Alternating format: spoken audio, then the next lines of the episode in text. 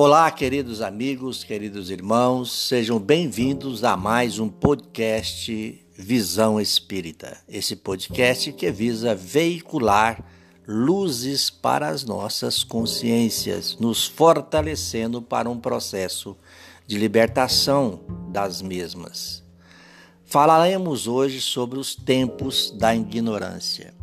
E nós vamos lembrar nesse instante, é, no capítulo 18, nos itens 10 e 11, lá do Evangelho segundo o Espiritismo, é registrado lá está, dizendo que muito se pedirá aquele a quem se tiver muito dado, e se fará prestar maiores contas àqueles a quem se tiver confiado mais coisas. Somos nós, pois, também cegos Jesus lhes respondeu: Se fosseis cegos, não teríeis pecado, mas agora dizeis que vedes, e é por isso que vosso pecado permanece em vós. Muito bem, façamos também as nossas reflexões em torno dessas observações de Jesus.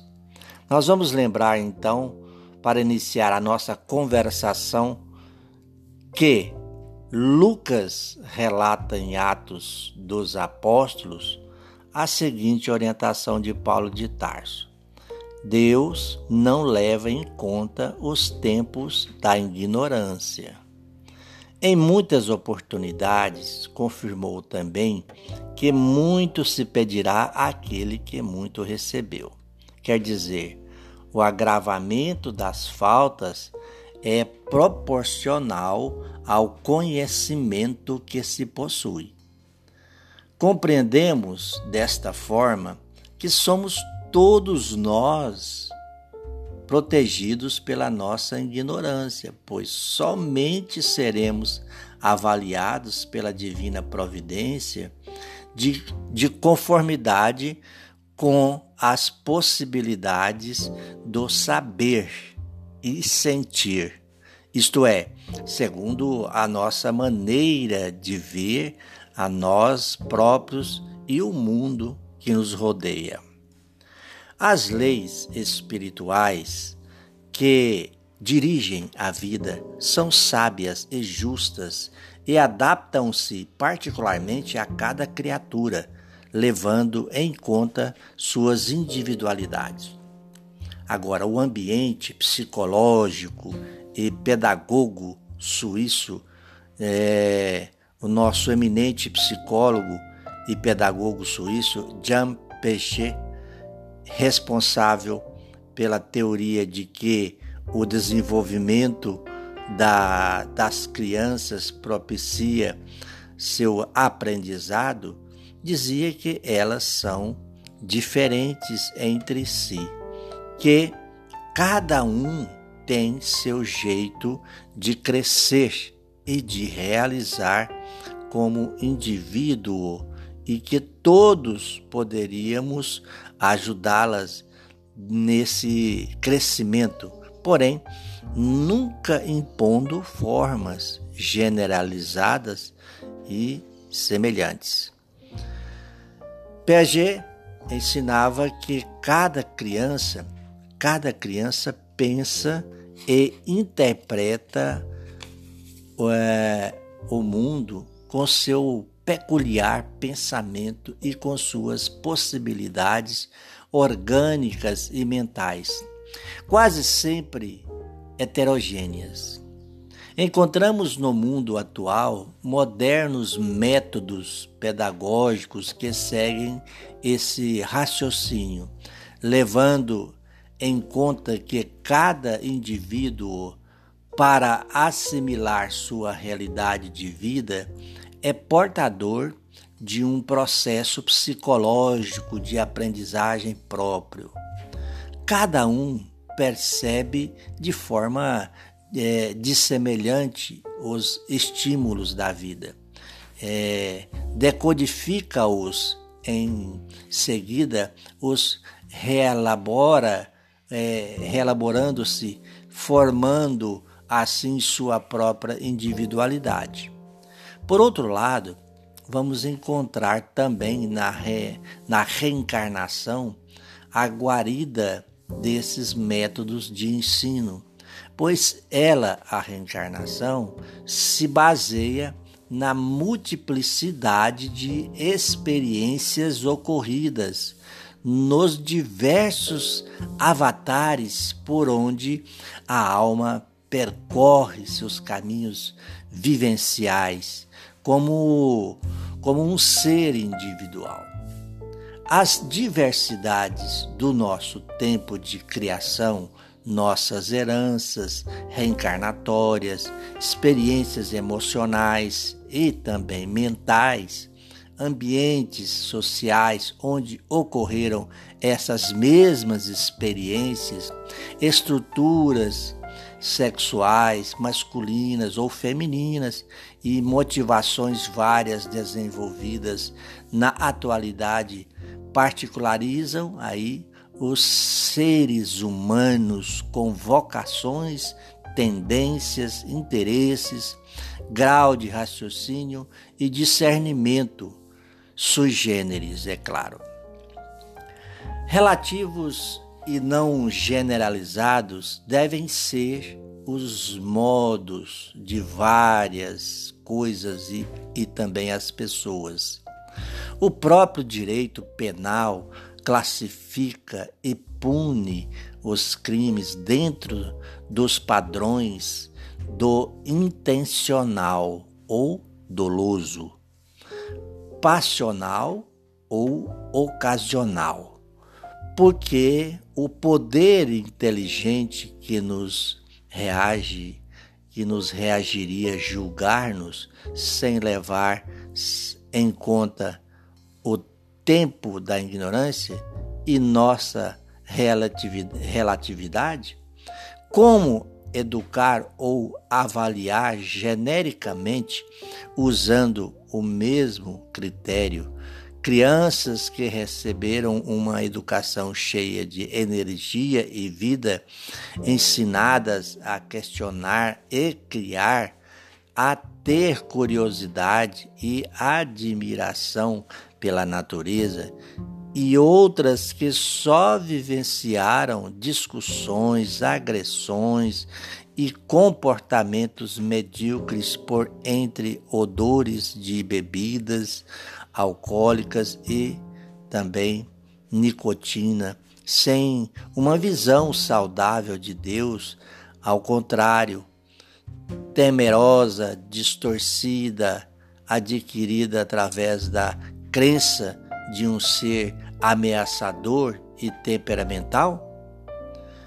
Pois bem, o amor de Deus, o amor de Deus programou-nos simples inicialmente para permitir que nos desenvolvemos, desenvolvêssemos de forma gradativa até atingir maiores plenitudes e totalidades.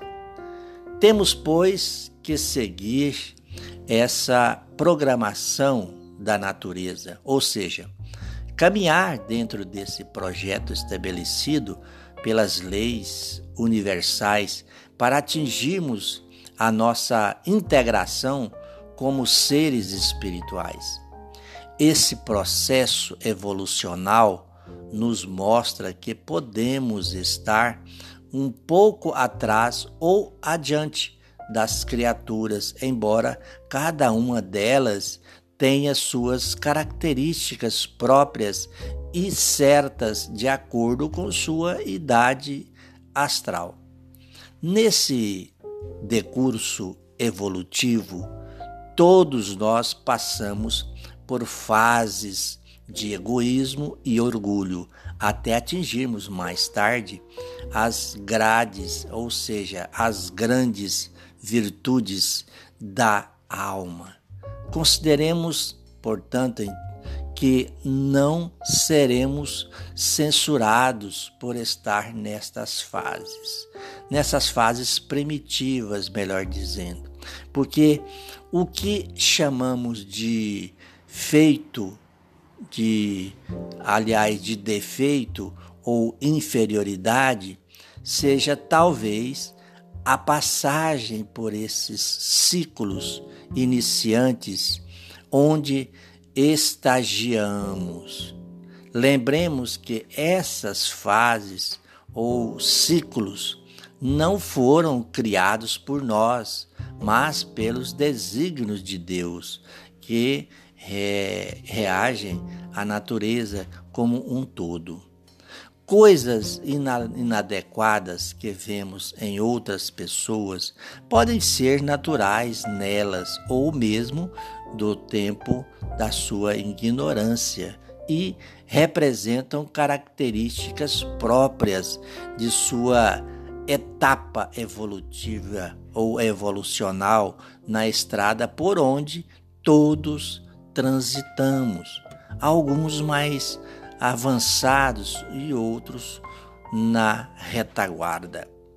A vida, queridos irmãos e irmãs, a vida moderna, nos deu raciocínio e reflexão, maturação intelectual e um desenrolar de novas descobertas, ensinando-nos formulações racionais surpreendentes para que melhor pudéssemos compreender os métodos de evolução e progresso em nós mesmos e também no universo.